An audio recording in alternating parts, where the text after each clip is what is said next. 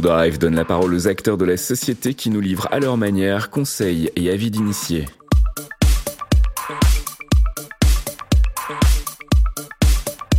Ou Talk, c'est la discussion French Cloud. Bonjour à toutes et à tous et bienvenue dans Outalk, le podcast produit par Drive. Je suis Nicolas Lepocha, film marketing spécialiste au sein de Drive et j'ai le plaisir d'animer cet épisode. Avec Outalk, nous donnons la parole aux acteurs de la société. À leur manière, chacun d'entre eux reste profondément engagé dans la construction d'un écosystème exigeant et résolument tourné vers demain. Au travers de ce podcast, ils vous livrent conseils et avis d'initiés. Aujourd'hui, nous recevons deux professionnels des ressources humaines avec elles nous parlerons du monde de demain, un monde profondément modifié par la crise. Elles ont vécu les changements au plus près et nous livrent leur point de vue et enseignements. Ou Talk, c'est parti. Bonjour Sidonie Cure. Bonjour Camille Boudot. Bonjour. Merci d'avoir accepté notre invitation. Et permettez-moi de commencer cet entretien avec une question assez banale mais de circonstance. Comment allez-vous? Moi, je vais très bien. Euh, j'ai la chance de ne pas avoir été touchée de trop près par le virus, euh, ni ma famille, donc euh, ça va très bien. Et j'espère que les semaines qui viennent vont être de plus en plus dans l'éclaircie et dans le dans la, la façon une façon plus facile de gérer notre quotidien pour moi et pour tous les collaborateurs de l'entreprise. Très bien, Camille? Bah, moi aussi, je vais plutôt très bien. Euh, je trouve qu'on a, et on va en parler, euh, plutôt bien géré euh, cette crise sanitaire.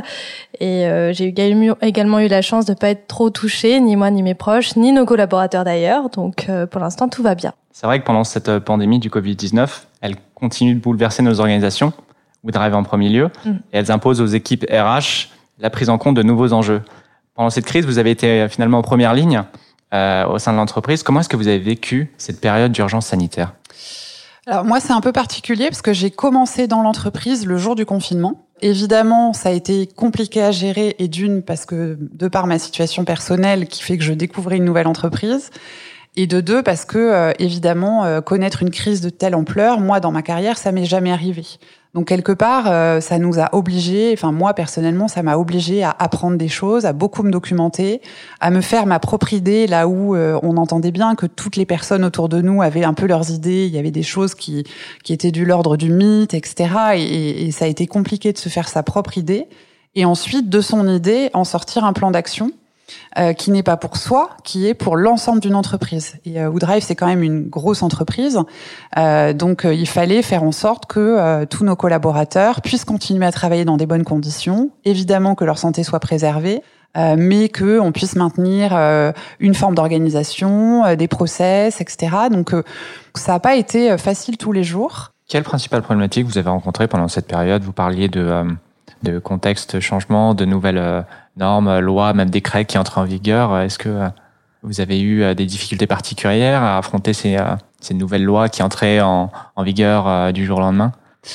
En fait, tout était un peu nouveau parce que pratiquement du jour au lendemain, le gouvernement et le, ministère du Travail ont annoncé que globalement, toutes les règles qui étaient en vigueur jusque-là, en termes de délai, en termes de consultation des représentants du personnel, en termes de gestion des contentieux, en termes de paiement des salaires, en termes de congés, toutes les règles que moi je connais euh, depuis 20 ans que je fais ce métier et qui que j'ai appris n'étaient plus euh, n'existaient plus quasiment. Concrètement, déjà notre métier, comme si Denis le disait, c'est un métier qui bouge beaucoup. On est sans cesse euh, en train de se réinventer euh, et parce que les entreprises évoluent, la société évolue et on est obligé de suivre en fait.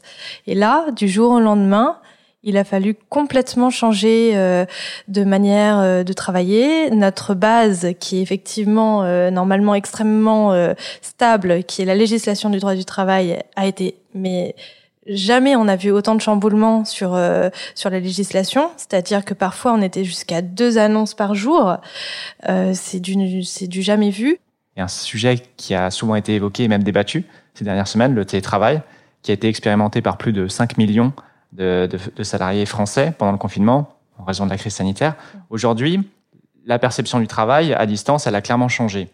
Certains préfèrent revenir au travail, d'autres préfèrent rester chez eux par peur de contamination. Selon vous, le télétravail peut-il être amené à perdurer?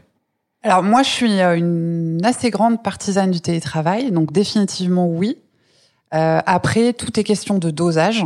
Euh, le constat qu'on fait nous au niveau d'Oudrive, mais qui globalement a été fait par l'ensemble de l'industrie de la tech en France, c'est que évidemment cette période, elle a, très bien marché en télétravail. Et, et, je pense moi sincèrement que c'est quelque chose que l'on doit maintenir évidemment encore dans le contexte actuel parce que d'un point de vue sanitaire, on n'est pas dans une situation stable. On sait que les chiffres remontent, on sait qu'il y a encore des, des risques. Euh, donc évidemment, on va continuer à protéger nos collaborateurs. Mais moi, ce que j'espère, c'est que euh, on se dise bon, bah, le virus maintenant est maîtrisé, euh, le niveau de contagion est maîtrisé. Euh, et euh, ben voilà, on est dans un business as usual. Et dans ce cadre-là, on a pris euh, en compte les bénéfices du télétravail et on souhaite le maintenir. Donc moi, voilà, c'est plutôt euh, c'est plutôt mon idée. Euh, elle est partagée globalement, je pense, par beaucoup de gens. Moi, quand je, je parle dans mon, dans mon environnement, la plupart des sociétés, en particulier de la tech, vont maintenir ce télétravail, parfois à l'extrême. Et alors ça, pour le coup, moi, je suis moins partisane. Il y a des grosses sociétés comme Google, Facebook ou autres qui ont annoncé qu'ils ne réouvriraient pas du tout leurs locaux au moins jusqu'à la fin du mois de décembre et voire plus pour certaines sociétés. Et personnellement, moi, j'aurais pas pris cette décision. Euh, je trouve que c'est dommageable pour euh, l'expérience des collaborateurs, pour l'échange, pour le travail en équipe. Est-ce que cette pratique justement généralisée du télétravail vous a incité à revoir votre politique RH en conséquence? Oui, évidemment. Euh, ça a eu des impacts où finalement le télétravail s'est quand même mis en place relativement facilement. Euh, ça n'a pas été le cas dans toutes les entreprises. Il y a eu beaucoup d'entreprises qui ont eu de très très très grosses difficultés, qui ont vu leur, leur productivité énormément baisser. Nous, ça n'a pas été le cas. Camille, vous avez euh, déclaré dans les colonnes du Figaro en avril dernier de ne pas avoir gelé les processus de recrutement durant cette période de confinement et de télétravail. C'est une décision qui prend clairement à contre-pied la conjoncture économique actuelle. Euh, est-ce que ce n'est pas une stratégie financièrement très risquée? Alors, je peux comprendre qu'on puisse se poser la question. Euh, on se l'est posé évidemment aussi. En revanche, nous, ce qu'on a décidé, c'est que euh, comme tous nos concurrents recrutement, on va dire, avaient gelé leur recrutement, c'était une opportunité énorme pour nous de pouvoir mettre la main quelque part sur des talents qui habituellement sont sursollicités par les autres et là, nous étions quasiment les seuls, une autoroute euh, pour euh, pour avoir des, des gens qu'on n'aurait peut-être pas réussi à avoir sur un contexte habituel. On a euh, aujourd'hui quand même recruté au moins 40 personnes dans une période de confinement. C'est énorme. Complètement. On n'a pas ralenti notre rythme, au contraire, parce que la période de confinement fait qu'on a fait des entretiens par visio, alors que dans un contexte normal, c'est très compliqué de voir des gens parce que euh, ils viennent après le bureau, etc. Et en, notamment, on a quand même pas mal de postes à Paris. Euh, c'est pas simple. Or là, euh, on a quand même réussi à faire des entretiens très réguliers. Les process ont été fluidifiés et on a réussi à trouver plus de monde. Est-ce que vous avez déjà douté pendant cette période de crise? Est-ce que vous avez jamais songé une seule fois à reporter le, les recrutements de nouveaux collaborateurs? Personnellement, pas une seule fois. Et pour en avoir beaucoup discuté avec notre direction à ce moment-là, euh, non. On n'a pas douté. On était sûr de nous sur ce coup-là. Pour plein de raisons. On avait beaucoup analysé le marché. On était beaucoup en lien avec nos concurrents ou notre environnement. Ça, c'est un point qui est très important. C'est que c'est important d'avoir un réseau. Et du coup, non, on n'a pas douté. Comment est-ce que vous entrevoyez les, la période de recrutement dans les prochains mois? Alors, je pense que la période de recrutement, elle va être dense parce que ça y est, euh, certaines entreprises euh, ont repris euh, un rythme à peu près normal. on peut pas geler les recrutements toute une année. À un moment donné, il faut staffer aussi les équipes. Et nous, on va, je pense, avoir plus de difficultés, très sincèrement, à, à, trouver du monde. Il va y avoir de vrais enjeux d'attractivité aussi, désormais, puisqu'on parlait de télétravail. Je pense que les personnes vont faire très attention maintenant quand ils vont rejoindre une entreprise. Est-ce que je vais avoir le droit à un peu de télétravail? Ou pas. Euh, il va y avoir ce type de, de discussions qui vont s'ajouter, je pense, avec euh, nos candidats. Et puis, euh, probablement aussi un renouvellement des process de recrutement. Euh, il va être difficile de revenir euh, à l'ancienne mode euh, de l'entretien physique tout, tout, le long du process. À mon avis, il va, ce qui va se passer, c'est que potentiellement, on va faire un format hybride, un peu comme ce qui va probablement se passer dans la vraie vie de toutes les entreprises, télétravail et présentiel. Eh bien, on va faire pareil. à mon avis, il y aura beaucoup d'entretiens en visio et à la fin, parce qu'à un moment donné, on a tous envie d'aller voir quand même l'entreprise et le candidat. Nous, on a envie de le rencontrer aussi, il y aura un point de contact, mais ça sera moins lourd qu'avant. Je pense que cette euh, cette crise, euh, elle a évidemment donné envie euh, à beaucoup de gens de changer leur mode de vie, parfois de quitter les grandes villes pour aller vivre à la campagne, parfois même de, de, de partir vivre à l'étranger, etc. Et du coup, je pense que nous, en recrutement, il va falloir qu'on soit ouvert à de nouvelles façons de travailler demandées par les candidats. Donc il y a ce nouveau euh, statut euh, qui, qui, émerge beaucoup en ce moment, qui est le, le statut de digital nomade. Donc c'est des gens mmh. qui euh, travaillent pour une entreprise ou une, ou plusieurs d'ailleurs, parce que souvent maintenant les gens cherchent à avoir des activités différentes au cours de la semaine. Et c'est des gens qui font parfois le tour du monde ou vivent à l'autre bout du monde et voilà sont, sont connectés à l'entreprise uniquement de façon virtuelle. Donc ça veut dire aussi des contrats de travail un peu différents, des conditions différentes. Ça, je pense que nous, il va falloir que qu'on soit ouvert à ce type de profil. Auprès du Figaro, Camille, vous aviez expliqué avoir déployé des sessions de onboarding mhm. inhabituelles et même des modules de e-learning. C'est une pratique qui confirme euh, finalement le déclin des formations présentielles, qui a donné un véritable coup d'accélérateur aux formations à distance. Est-ce que cette tendance marque le retour en force du e-learning?